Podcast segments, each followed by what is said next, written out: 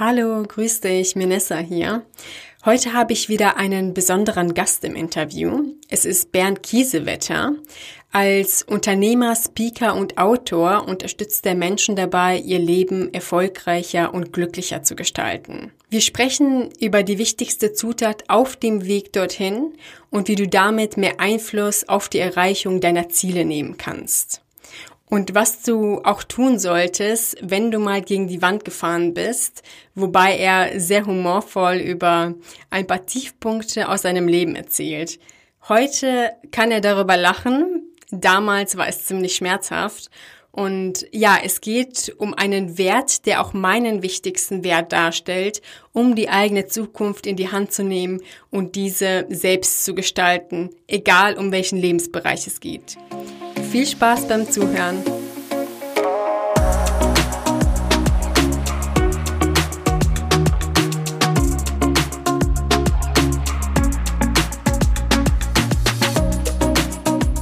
Hallo Bernd, herzlich willkommen in meiner Podcast-Show. Ich freue mich, dass du ein Teil äh, davon bist und dass ich mit dir über ein sehr interessantes Thema sprechen werde, eines meiner Lieblingsthemen, und zwar Verantwortung. Schön, dass du da bist. Ja, hallo und vielen Dank für die Einladung und ähm, schon im Vorhinein vielen Dank für euer Interesse, eure Aufmerksamkeit, liebe Zuhörer und Zuschauer. Sehr schön. Dann lass uns doch gleich mal starten und zwar möchte ich beim kleinen Bernd anfangen. Du hast dich ja der Mission Verantwortung gewidmet. Wie war mhm. das, als du ähm, ein Kind warst? Wir sprechen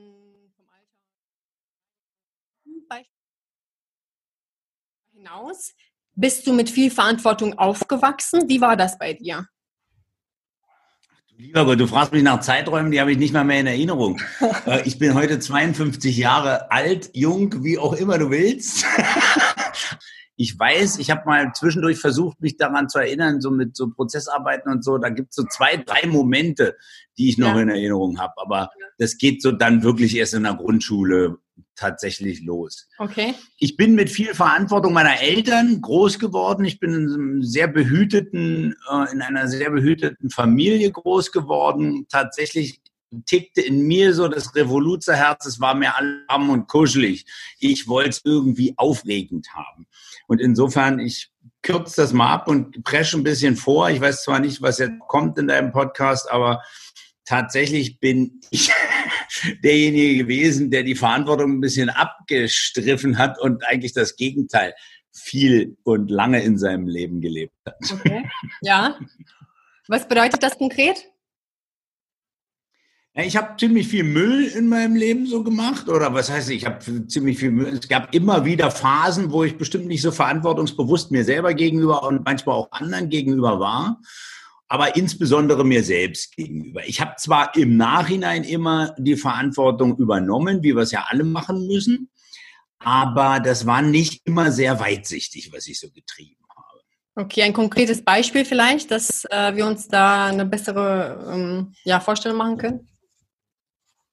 Müssen wir in der Kindheit bleiben oder können wir ein bisschen. Ich kann auch später. Also ein, ein, was mich interessieren würde, worauf ich hinaus möchte, ist, was dich dazu ja. gebracht hat, dein Leben danach auszurichten, weil offensichtlich ist es ja so, dass du quasi nach der Mission Verantwortung lebst und irgendetwas ist ja anscheinend passiert, wenn du vor allem, wenn du sagst, okay, ich habe nicht gerade verantwortungsbewusst gelebt oder ich habe nicht wirklich Verantwortung nicht übernommen. Immer, nicht immer, Moment, immer? nicht verdrehen.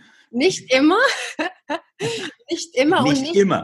Ähm, da gibt es ganz viele unterschiedliche Facetten, muss ich immer wieder feststellen. Und in dem Moment, wo ich so ein bisschen was einknicke, das ist nicht das erste Gespräch, wo dann daraus gemacht wird, ich war total verantwortungslos. Das stimmt übrigens nicht. Ja. Will, deswegen ähm, springe ich da so rein. Aber jetzt habe ich deine Frage verstanden und kann sie auch ganz einfach beantworten.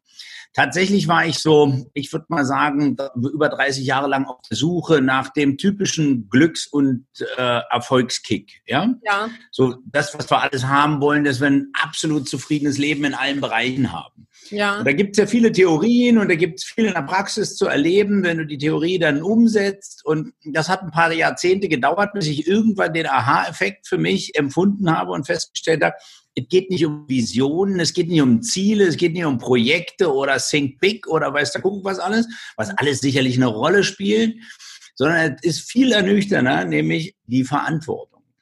Und der Schlüssel für Erfolg und das, was ich für einen werthaltigen und einen echten Erfolg halte, ist für mich in den Pflichten und in der Verantwortung. Verantwortung heißt auch für mich, du kann, hast die, nicht nur die Pflicht, sondern auch die Möglichkeit, die Antwort mit zu bestimmen, also das Ergebnis mit zu beeinflussen.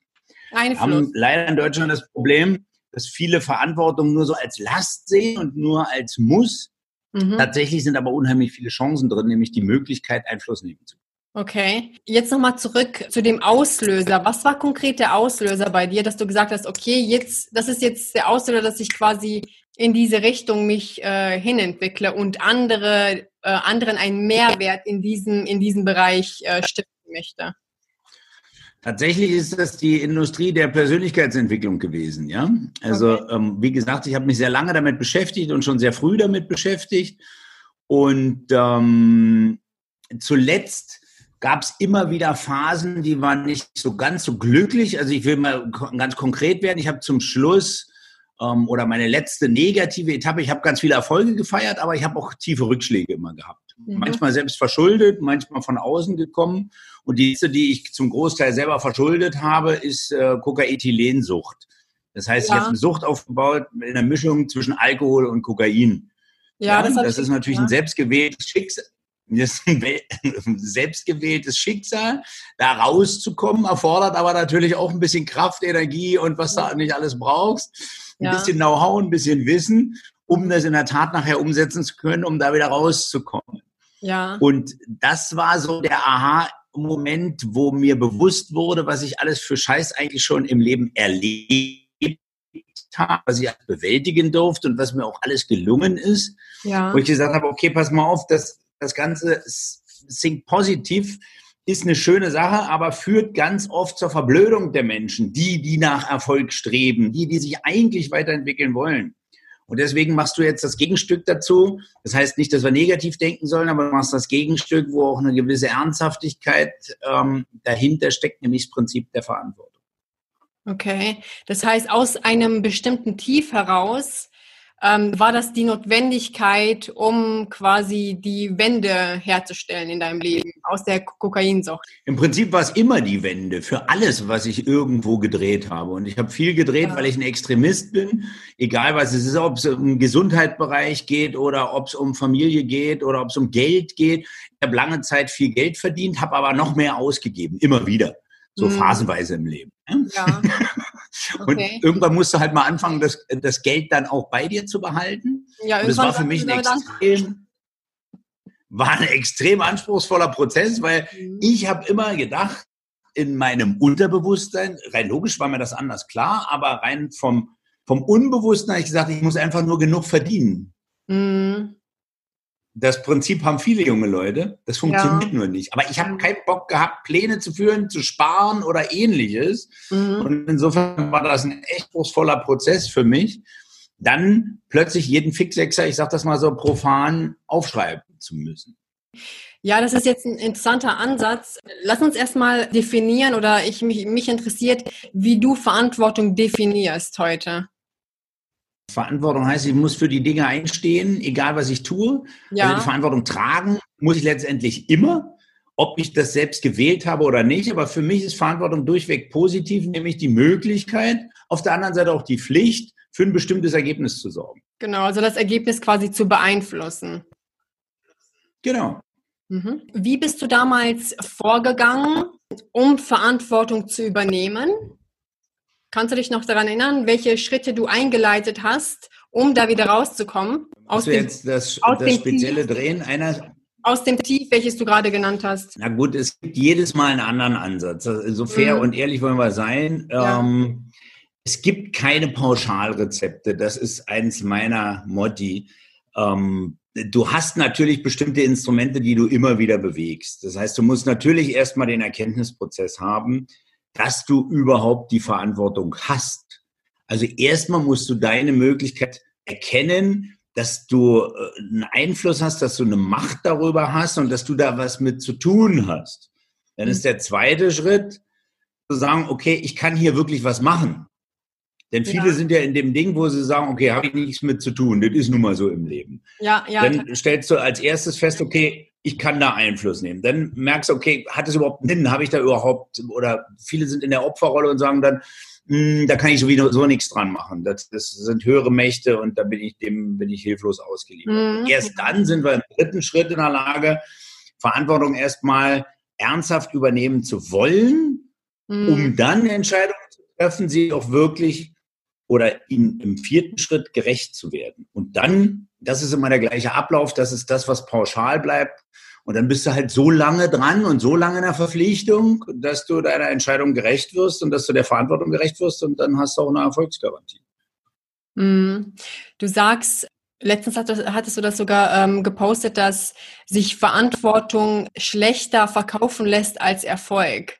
Was meinst du, woran das liegt? Liegt das auch irgendwo an bestimmten Ländern? Ist das kulturell bedingt oder woran liegt das? Was, was ist deine Meinung dazu? Also dazu weiß ich nicht, wie die, wie die Einstellung in anderen Ländern tatsächlich dazu ist. Ich glaube, der Amerikaner äh, sieht zum Beispiel ganz so negativ. Aber bei uns in Deutschland ist es, tatsächlich so, dass wir Verantwortung mit Pflichten, mit Lasten verbinden. Mhm. Das hat auch einen ganz einfachen Hintergrund. Zum Beispiel, wenn ich zu dir sage, pass auf, wir machen jetzt ein Projekt zusammen und du hast die hundertprozentige Verantwortung für das Projekt, für mhm. das Gelingen des. Mhm. Was passiert automatisch? Du weißt, oh, wenn jetzt irgendwas schief läuft, habe ich Buhmann und ich kriege eins auf den Deckel. Das mhm. ist bei uns in Deutschland so. Ja? Mhm. Wenn der Chef dir das gibt oder wer auch immer das gibt und du hast jetzt die Rolle, dann bist du verantwortlich, kriegst du eins auf den Deckel. Davor haben wir Angst. Angst wollen wir irgendwie vermeiden und deswegen sagen wir, Verantwortung ist scheiße. Mhm. Okay, das ist quasi die, die Angst vor Verpflichtungen oder die Angst vor negativen Konsequenzen. Genau. Das heißt, es liegt äh, im Grunde so an der, an der inneren Haltung, weil man könnte es ja theoretisch auch so sehen, dass je mehr Verantwortung ich habe, desto mehr Einfluss äh, habe ich bezüglich des Ergebnisses. Richtig. Das gibt es auch vereinzelt mhm. und ähm, so höher du in die Bereiche von Macht und Einfluss kommst, umso positiver wird Verantwortung tatsächlich bewertet von den Menschen. Das ist ganz interessant. Und ähm, aber in der Masse muss man ganz klar zugeben, ist es dein Lieblingsthema, ist es Mindset, ist es innere Haltung, ist es mhm. Einstellung, ist es tatsächlich oft mit Angst verbunden und Angst wollen wir nicht haben. Ganz klar, ganz normal. Mhm. Okay. Was sind denn äh, deiner Meinung nach die negativen Konsequenzen für Menschen, die keine Verantwortung übernehmen wollen? Die sind Spielball. Ich glaube, schlimmer geht's nicht. Mhm. Ähm, das ist, wird ja heute mal so gern als die Opferrolle genannt. Mhm. Wenn, dir, wenn du keinen Einfluss hast, wenn du sagst, okay, da kann ich nichts dran machen, das ist für mich für mich die Höchststrafe schon die Vorstellung, das schon auszusprechen, merkst du, gibt mir körperliche Schmerzen. Mm. Ja? Ja. Und das ist die Konsequenz. Wenn jemand sagt, okay, ich kann nichts machen, ich kann nichts machen an meinem Körper, ich kann nichts machen an meinem gesundheitlichen Zustand, an meiner Lebensenergie, ich kann an meinen Finanzen nichts machen, das bestimmt ja mein Chef und das Leben kostet nun mal Geld. Und ich mhm. kann auch nichts an der Regierung machen. Ich kann zwar meine Stimme abgeben, aber das nützt ja sowieso alles nichts. Mhm und, und, und, und, und, dann bist du halt Spiel, weil du bist irgendwo einfach nur ausgeliefert. Ja, ausgeliefert. Das ist ein gutes Wort. Ja. Du, bist, du bist tatsächlich ausgeliefert. Du gibst auch quasi die Kontrolle ab, dass andere über deine Zukunft bestimmen. Im, im Grunde ist es ja, ja. so. Ja, Genau, und auch ähm, bezogen auf alle Lebensbereiche, ob wir jetzt äh, von der Karriere sprechen. Äh, vor dem Interview hatten wir ja das Thema angeschnitten, was Aufstiegschancen betrifft. Wenn du jetzt quasi ständig zum, äh, zum Vorgesetzten gehst und fragst, okay, wie sieht's jetzt nun aus, ohne ein bestimmtes Ziel überhaupt zu kommunizieren, dann gibst du ja automatisch auch die Verantwortung ab, damit der Vorgesetzte oder, oder der Entscheidungsträger darüber entscheidet, wie sich jetzt deine äh, berufliche Entwicklung entwickeln soll. Statt selber. Ganz klar. Also Du hast ja dieses Thema auch ganz groß auf der, auf der Fahne zu stehen, was Gehaltsverhandlungen betrifft. Ja. Ich nehme das jetzt mal aus der Arbeitgeberseite. Mhm. Wenn ich Gehaltsverhandlungen führe und da kommt jemand und der weiß nicht, was er will, der kriegt ja nie, nie freiwillig mehr als das, womit er wirklich als niedrigstes zufriedenzustellen Genau, genau, das ist der Punkt.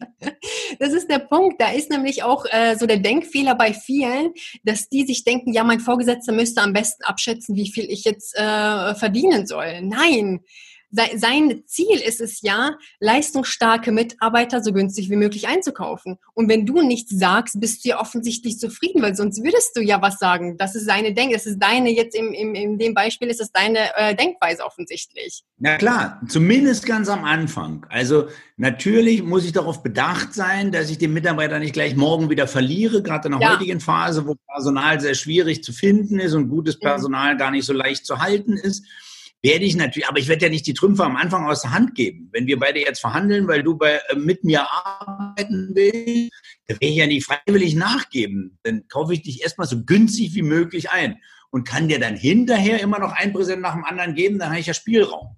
Genau, richtig, richtig. Aber die so. äh, Arbeitgeber, die schöpfen das Potenzial ja nicht freiwillig aus. Das ist die Aufgabe des Arbeitnehmers.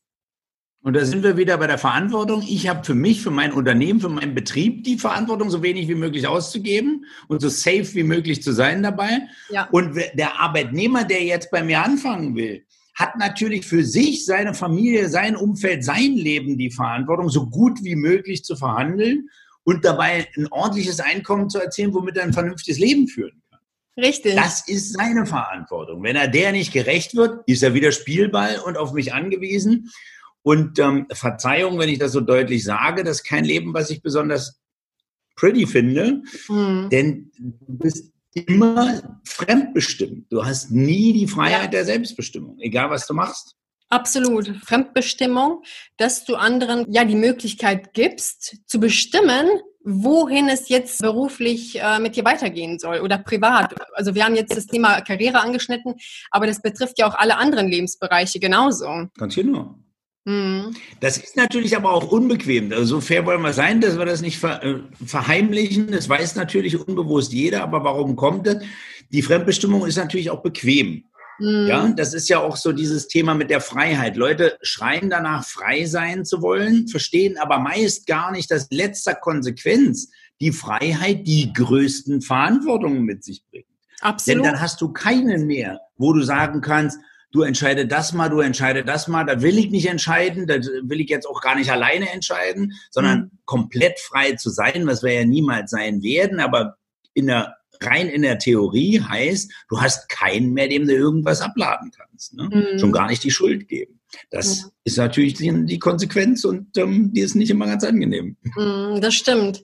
Aber gleichzeitig muss man ja auch sagen, dass die Leute, die ähm, jetzt fremdbestimmt leben, das Beispiel, welches wir gerade genannt haben, dass das gleichzeitig auch die Leute sind, die sich dann ständig beschweren. Das muss man dann auch ehrlich äh, gesagt ähm, erwähnen, dass es ständig irgendjemand anderes ist. Häufig. Ich würde sagen, generell, mhm. ähm, denn ich glaube, es gibt auch durchaus Menschen, die sind sehr zufrieden damit, wenn sie nicht alles selber bestimmen müssen, wenn mhm. vieles fremdbestimmt ist. Und das ist auch in Ordnung so. Nur ja. die Entscheidung bewusst zu treffen, in welchem Bereich gebe ich diese Bestimmung ab an jemand anderen und mhm. bin damit zufrieden, die wird halt selten getroffen. Da gebe ich dir 100 Prozent recht. Ja, ja. Jetzt haben wir die negativen Konsequenzen äh, kurz beleuchtet. Was sind denn deiner Meinung nach die positiven Konsequenzen, wenn man sich dazu entscheidet, Verantwortung zu übernehmen? Du beeinflusst das Ergebnis, du produzierst das Ergebnis. Natürlich gibt ja. es immer Zufälligkeiten. Mhm. Aber unterm Strich, wenn du die Entscheidung triffst, du bleibst da dran und du übernimmst die Verantwortung, dass du dieses und jenes Ergebnis schaffst, was auch mhm. immer das sein mag, aus welchem mhm. Lebensbereich auch immer das sein mag, dann äh, kriegst du das Ergebnis auch hin. Ja, ohne, also innerhalb physikalischer Grenzen, ganz klar. Ich bin mhm. ja kein Fan von alles ist möglich, das weißt du, glaube ich, auch. Ja. Ähm, es ist nicht alles möglich, du kannst die Sonne nicht im Westen aufgehen lassen. Das ist nun mal so, aber innerhalb unserer Möglichkeiten ist vieles, ja. vieles möglich. Mhm. Und worauf ich jetzt noch hinaus wollte, ist die Stimmungslage, wie sich das auf unsere Stimmung bezieht. Wenn du jetzt die, mhm. die Macht hast oder den Einfluss hast, das Ergebnis zu bestimmen, wenn du endlich das bekommst, was du möchtest, wie fühlt man sich danach? Ja gut, das ist ja jetzt schon ein bisschen rhetorische Frage. Ne? Ja? Klar fühlst du dich dabei immer gut. Ja. Also ohne Frage und ich fühle mich auch gut dabei, wenn es nicht funktioniert. Nur mal so ganz am Rande, ja. ja. Ich habe mich schon ganz viel geärgert, weil ich das Ergebnis halt noch nicht erreicht habe und erst noch auf dem Weg bin und die Fehlschläge dazu irgendwie mhm. zu verkraften habe. Und trotzdem bin ich heute in der Freude darüber, weil ich weiß, okay, ich bin wieder ein Stückchen näher dran, kann wieder irgendwas anpassen und korrigieren, sodass ich wieder ein, äh, etwas näher an das gewünschte Ergebnis rankomme. Fairerweise, wenn du auf dem Weg bist und kriegst erstmal nur vor den Kopf, weil das alles noch nicht funktioniert, ist mhm. das nicht immer so ein schönes Gefühl, weil du, ich hatte Phasen im Leben, wo ich gedacht habe, okay, bist du überhaupt auf dem richtigen Weg? Geht das überhaupt alles? Also ja weil du so viel einfach ähm, vor die Wand gelaufen bist, dass du daran natürlich auch manchmal verzweifelt und sagst, okay, das scheint nur anderen irgendwie zugeteilt zu sein. Und man kann nicht alles selber bestimmen. Mhm. Das ist ein schmaler Grad. Wie, wie bist du damit umgegangen, als du an deine Grenzen gekommen bist? Ja, das ist unterschiedlich. Also mal habe ich mich in meine Ecke geschmissen und geheult und mal habe ich gesagt, es geht einfach weiter. Und interessanterweise, immer wenn ich gesagt habe, ist scheißegal, es geht es geht weiter, du kriegst es sowieso hin. Umso sicherer ich war, umso mehr habe ich vom Kopf gekriegt, ja. Und immer dann, wenn ich mich mal zurückgezogen habe, wenn es endlich so weit war, dass ich mich in meine Ecke verkrochen ja, hab, äh, habe und geheult habe, dann gab es wieder irgendwo ein Licht und dann gab es eine Möglichkeit, wo mal wieder was Positives passiert ist. Also ich glaube, manchmal müssen wir auch einfach loslassen, weil wir so starrsinnig sind und so von uns überzeugt sind, dass es ganz nützlich ist, auch mal Zweifel zuzulassen und ähm, die Demut mal zuzulassen und zu sagen, okay, wir gucken jetzt mal, was das Leben uns eigentlich sagen will. Ob wir da vielleicht nochmal einen anderen Weg einschlagen sollten, um dieses Ergebnis zu kriegen. Hm. Ja, manchmal muss man tatsächlich auch einfach mal die Richtung wechseln, weil gewisse Sachen auch einfach im Leben passieren, die uns dann tatsächlich dazu zwingen, die Richtung zu wechseln, weil wir sonst alleine wahrscheinlich nicht darauf gekommen wären. Ja, es ist auch dieses Ding, ich habe die Erfahrung im Leben gemacht, du kannst nichts mit Gewalt machen. Ja? Nee. Und dafür habe ich auch ein schönes Beispiel gekriegt. Ähm, wie gesagt, ich bin immer ein bisschen extrem in dem, was ich tue. Als ich dann ähm, meine, meine schlechte Phase beendet habe, so nach sechs, sieben Jahren, habe ich ein total reines Leben geführt. Und es war ungefähr ein halbes Jahr später nach meiner desaströsesten Lage des Lebens. Da war alles kaputt, Finanzen, Gesundheit, pipapo, hast du nicht gesehen? War aber plötzlich schon wieder irgendwie ein größeres Hoch zu sehen. Und dann kann ich mich genau daran erinnern, es war 2012 am Vatertag, dann habe ich mir überlegt, okay, was ist das Schönste, was du eigentlich sonst so gemacht hast, ist Kitesurfen. Wann war es das letzte Mal? Ist sechs Jahre her. Hm. Ähm, du musst jetzt irgendwie Kitesurfen gehen. War nicht möglich in Berlin, also habe ich mir was gesucht zum Wakeboard fahren. Bin also diesen Vatertag mit meinem Sohn auf der Wakeboardbahn. Wir haben bestes Wetter gekriegt. Mhm. Und es ging gut los und die Leute haben mich da auf der Bahn schon ausgelacht. Das war so eine Seilbahn und ja. die haben mich dann schon ausgelacht, weil ich in meiner ersten Kurve rausgeflogen bin. Das ging so fünf, sechs, sieben Mal. Und dann bin ich zurückgekommen und dann haben die immer gesagt, bist du bescheuert? Du fährst los und gehst in der ersten Kurve runter. Das haben wir ja noch nie erlebt. Mhm. Ähm, und dann habe ich gesagt, ja, okay, komm, und kommt mein Sohn an und sagt, komm, wir fahren mal eine Runde auf Knie. Und sage, ja, können wir gleich machen, aber ich muss jetzt einmal rum. So, dann folgten noch so vier, fünf Versuche, wo ich immer ein Stückchen weiterkam. Ja. Und dann immer wieder normal. Und dann habe ich endlich die erste Kurve gekriegt und war aber so verkrampft, weil ich nicht an die zweite Kurve gedacht habe. Und wenn du eine Seilbahn hast, dann ist die im 90-Grad-Winkel. Das heißt, du musst in den Kurven ziemlich weit außen sein, weil sonst verlierst du den Druck, gehst unter Wasser und kriegst mit einem Riesenruck dann den nächsten Schritt, ja? Okay. Für all die, die damit nichts zu tun haben. Das bedeutete, in der zweiten Kurve bin ich erstmal versunken, so ein Meter oder ein Meter 50 mit meinem Brett unter Wasser. Ja. Man steht mit nackten Füßen in den Schlaufen drin.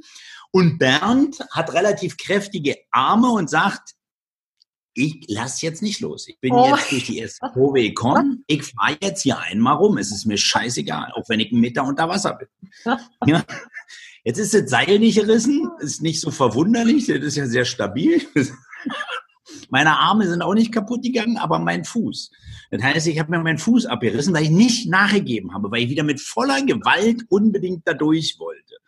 Dann habe ich mir das Sprunggelenk gebrochen, habe das Wadenbein, das Schienbein gebrochen, alle Bänder abgerissen und der Fuß hing nur noch so verkehrt oh rum an meinem Bein dran. Das hat mich dreieinhalb Jahre und fünf Operationen gekostet, beziehungsweise kostet mich heute noch jeden Tag Schmerzen als Folge des Ganzen, dass ich unbedingt mit Gewalt wieder erfolgreich sein wollte. Okay. Das war meine wichtigste Lehre in der Hinsicht, dass man manchmal nachgeben muss und einfach mal locker lässt. Ja, Lessons learned, oder? Das ja, das auf, auf schmerzliche Art und Weise. Ich war ja selber mal Wakeboarden und es ist gar nicht mal so einfach. Man fliegt da tatsächlich sehr schnell ähm, aus, der, aus der Kurve. Und mhm. wenn du einmal unter Wasser bist, ist es ja unheimlich schwer, da wieder hochzukommen. Richtig. Und die Kraft hast du aufgewendet und dann äh, mit den ähm, schmerzlichen Konsequenzen dann sie rechnen müssen, okay? Ja gut, ich habe mir, das muss man dazu sagen, ich habe mir nie was gebrochen im Leben, außer mal Finger hier als Torwart und so. Ja. Aber ähm, ich habe mir noch nie was gebrochen. Für mich gab es diesen Erfahrungswert, dein Körper kann kaputt gehen, den gab es nicht, schlichtweg. Ja? Bernd, Bernd ist unsterblich. ja. Es gab Prellungen oder weiß der Kuckuck, aber nichts gebrochen. Das habe ich noch nie erlebt. Okay. Insofern war ich da natürlich auch so ein bisschen naiv, denn du kannst ja die Physik nicht überlisten, wenn du dann Meter unter Wasser bist mit den Füßen in der Schleife. Weil, wo soll denn der Druck hin? Der muss ja irgendwo bleiben. Ja, ja, ja, klar. das oh. war nicht so ganz gelungen. Ja? Nee. ich kann heute darüber lachen, aber so richtig lustig war das nicht äh, für keinen der Beteiligten. Mhm. Ich glaube, was, was viele Menschen sich jetzt unabhängig von diesem Beispiel fragen, ist, wann ist so der richtige Zeitpunkt, ähm, wann man weitermachen sollte, ob jetzt man quasi getestet wird, was das Durchsetzungsvermögen betrifft oder was den Ehrgeiz betrifft, oder wann, wann ist so der Zeitpunkt, wann man vielleicht loslassen sollte? Das ist eine richtig gute Frage, Minna. Das ist wirklich eine richtig gute Frage. Ähm, ich habe natürlich kein Patentrezept dafür. Ich glaube, wir müssen dann wirklich ein bisschen in die Vergangenheit reisen und mal nachdenken und gleichzeitig aber vordenken und die Situation analysieren, wo stehe ich, was habe ich schon alles unternommen, was habe ich noch nicht unternommen, wo will ich eigentlich hin, passt es zu mir? Und so weiter und so fort. Das ist, glaube ich, auch der Moment, wo es sinnvoll ist, sich externe Experten zu holen, ob das jetzt Berater, Coaches, Mentoren oder wer auch immer ist. Mhm wo es je nachdem, was du für eine Herausforderung hast, sinnvoll ist, auch mit anderen Menschen darüber zu sprechen, zu sagen, okay, wie siehst du denn das? Aber die Analyse musst du selber machen. Und du musst auch die Analyse machen, wo willst du eigentlich hin? Warum willst du denn dahin? Und wie gesagt, was hast du denn schon alles unternommen? Meist ist es ja interessanterweise so, dass wir denken, wir haben schon alles unternommen. Dabei haben wir hundertmal das Gleiche gemacht. Ja, ja, Guter Punkt, den du jetzt ansprichst, ja.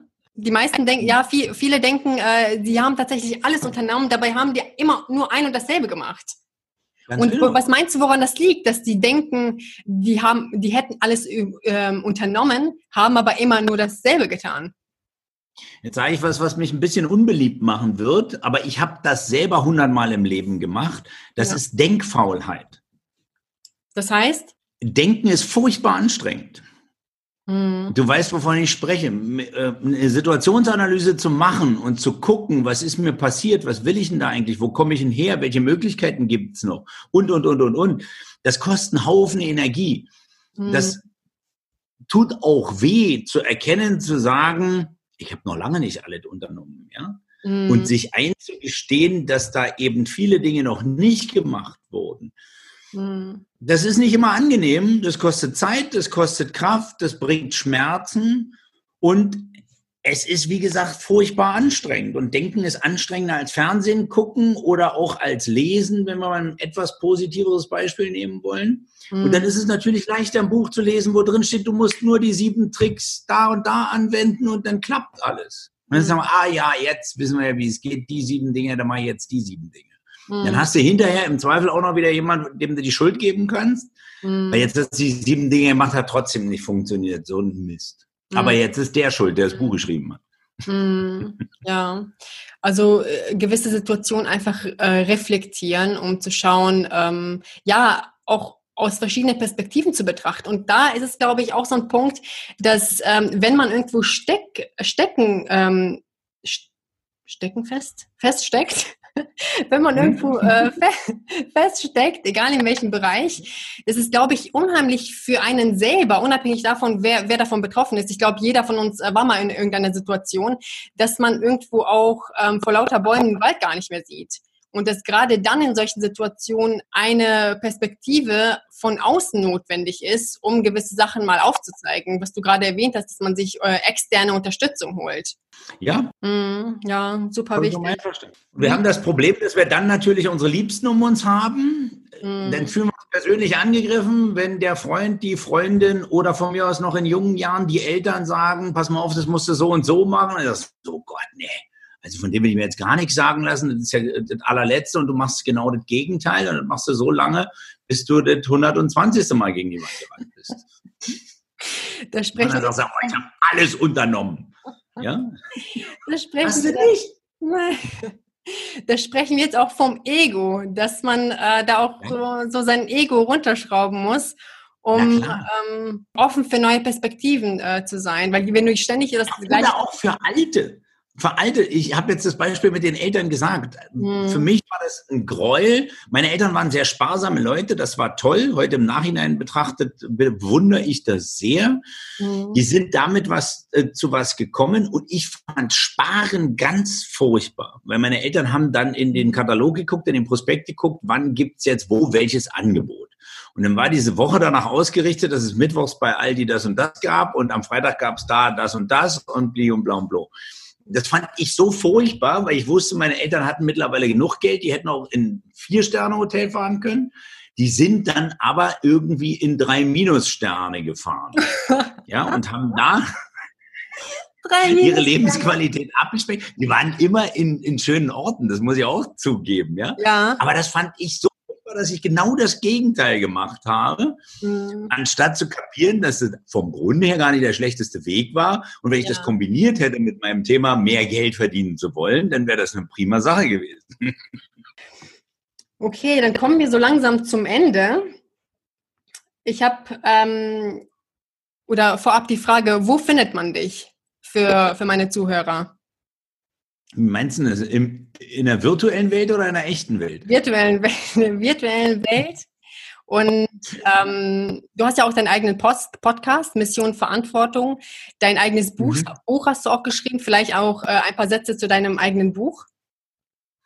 Mein eigenes Buch heißt rein zufällig Mission Verantwortung. Rein zufällig, das ist ja. das Standardwerk, das erste Werk. Ansonsten gibt es noch zwei weitere, an denen ich mitgewirkt habe. Im Moment sind drei, vier andere Projekte dazu noch, was neue Bücher betrifft, in der Pipeline. Es gibt den Podcast, wie du gesagt hast. Danke für den Verweis. Das geht immer ums Thema Verantwortung. Ja. Da gibt es einmal Impulse, die ich täglich fürs Radio in Berlin-Brandenburg spreche. Mhm. Ähm, die werden auch im Podcast wiederverwertet. Und dann gibt es einmal die Woche am Sonntag Donnerstag gibt es eine Interviewfolge, ähnlich wie du es machst, wo es immer um die Themen Verantwortung, Erfolg und, und Sichtweisen geht. Ja. Mhm. Und ähm, das Buch, wie gesagt, heißt Mission Verantwortung. Du findest mich rein persönlich in Berlin, Brandenburg, in Potsdam. Und äh, in der virtuellen Welt ist es einfach bernkiesewetter.com. Sehr gut. Wie unser gemeinsamer Freund Hermann Scherer sagt, Götter haben immer .com. Insofern. Ich habe ich hab auch .com, ja. Genau, deswegen sage ich das ja. Also ganz einfach bergkiesewetter.com, aber du Sehr findest gut. mich auch unter Mission Verantwortung oder was auch immer, du kommst immer bei mir an. Sehr gut. Die Links ähm, setze ich alle in die Show Notes, damit alle ähm, quasi per Link sofort auf deine Podcasts und alle anderen Formate gelangen. Jetzt habe ich noch Dank. fünf Fragen, die ich jedem Interviewgast stelle. Die erste Frage ist, was war die beste Entscheidung deines Lebens? Ein selbstbestimmtes Leben zu führen. Die nächste Frage, was sind deine drei wichtigsten Werte und warum?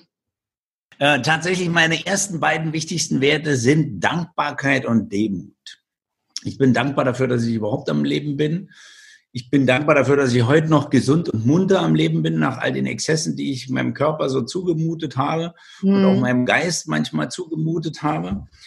Und ähm, die Demut ist letztendlich mit daraus entstanden, aus einer gewissen Selbstüberschätzung einerseits, denn natürlich, wenn du selbstbestimmt leben willst, dann musst du dir manchmal auch gut zureden, dass du sehr mächtig bist und dass du alles wuppen kannst. Und das mhm. führt manchmal dazu, dass du natürlich auch eine gewisse Überheblichkeit der Welt gegenüber oder auch dir selber gegenüber hast. Mhm. Und dann bringt mich Demut immer wieder gut auf die Erde.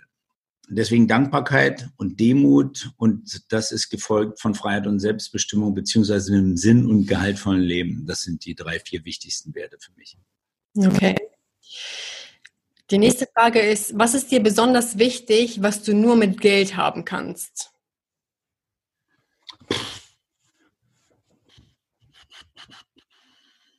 Ja, das bleibe ich jetzt mal pauschal.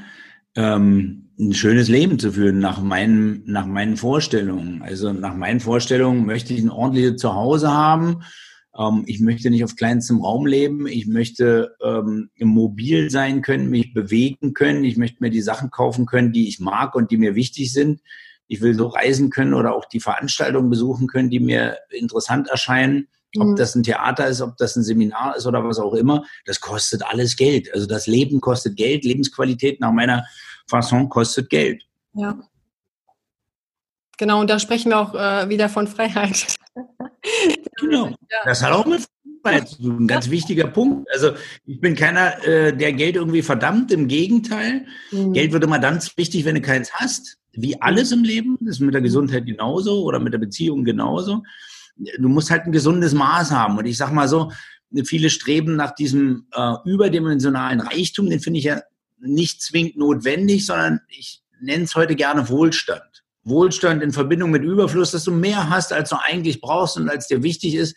Hm. Ich sage heute, mehr als Essen und Trinken kann ich nicht. Das bitte möchte ich gut machen, symbolisch gemeint. Und äh, da soll auch noch ein bisschen was übrig bleiben. Und umso freier ich dazu bin, es geht immer ums Bekommen und ums Geben, das muss ausgeglichen sein. Und wenn ich da ein bisschen dazu beitragen kann, dass ich halte und vermehre, um das Bekommen einfacher zu machen, dann ist das Geben auch leichter. Okay. Wem das zu schnell war, noch mal ein Stück zurückspulen. das passt schon so. Ähm, was würdest du denn, jetzt zur nächsten Frage, was würdest du im gesellschaftspolitischen Bereich ändern, wenn du die Macht dazu hättest? Wow, Jetzt sind wir doch noch nicht am Ende dieses Podcasts. Jetzt geht es ja dann gerade erst los. Jetzt sind wir natürlich voll in dem Thema der derzeitigen Corona-Krise mit allen Facetten angekommen. Ja? Ich hätte mir ehrlich gesagt nicht vorstellen können, dass das ähm, eine solche Dramatik annimmt, was persönliches Ausleben betrifft. Wir haben ja heute wirklich zwei Seiten die mich mehr oder weniger erschrecken. Eine davon hat mich in den letzten Tagen selber gepackt, nämlich dass ich all das, was irgendwie alles anzweifelt und, und in die Verschwörungstheorie-Ecke oftmals gestellt wird und vielleicht auch manchmal gehört. Das ist die eine Seite und die andere Seite, die eben nur über die Schlafschafe meckert und, und äh, sagt, ihr seid alle Angsthasen und das ist alles völlig verkehrt.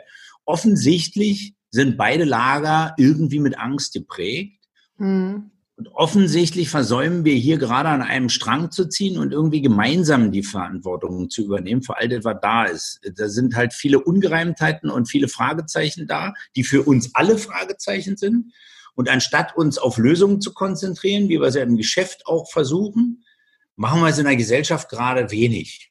Mhm. Und das würde ich sagen, geht quer durch von Politik über Wirtschaft über den einzelnen Bürger und das ist ein bisschen schwierig. Ich glaube, unsere größte Herausforderung ist, da an einem Strang zu ziehen und auch die Meinung des anderen irgendwo, du musst sie nicht tolerieren, du musst sie auch nicht zwangsläufig akzeptieren, aber du musst verstehen lernen. Und mhm. das ist uns meines Erachtens im Moment sehr weit entfernt gekommen.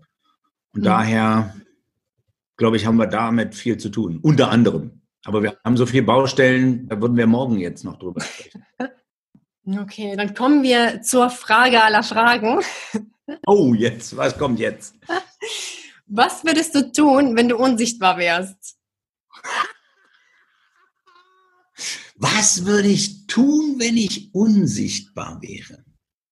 Ach du lieber Gott, dann würde ich glaube ich mal ein bisschen stalken, aber was würde ich? also so überall, weil was würde ich tun, wenn ich unsichtbar wäre? Ja, ich glaube, da würde ich mich mal in den Reichstag einschleichen, in den Deutschen Bundestag und würde mal so gucken, was da so abgeht. Aber ich würde auch, würde auch in vielen anderen Bereichen unterwegs sein, wo ich normalerweise nicht sein würde, um da mal so die Stimmung aufzufangen und, und zu lernen, wie, wie Menschen ticken, denken, sprechen miteinander. Mhm. Und, und Frauen bei Unterhaltungen würde ich mal zuhören wollen. Vielleicht auf der Damentoilette, ja, wo die sich immer ungestört fühlen. Das ist ein guter Punkt, ja. Also da, da scheinst du äh, sehr neugierig zu sein, okay? Ja, so, aber du bietest mir die Frage an. Also ja. so. Ich habe jetzt noch keine Bestrebungen unternommen. Ich hätte ja mal so tun können, als wäre ich unsichtbar mhm. und mit einer Burka auf die Damentoilette gehen oder so. Also wenn ich so neugierig wäre heute noch. ja, spannend, spannend. Sehr cool. So, dann ähm, sind wir schon am Ende angelangt. Ich danke dir sehr für die Insights und vielen Dank für deine Zeit. Einen schönen Tag noch wünsche ich dir. Ich danke dir für die Einladung und nochmal danke für die Zeit. Gerne.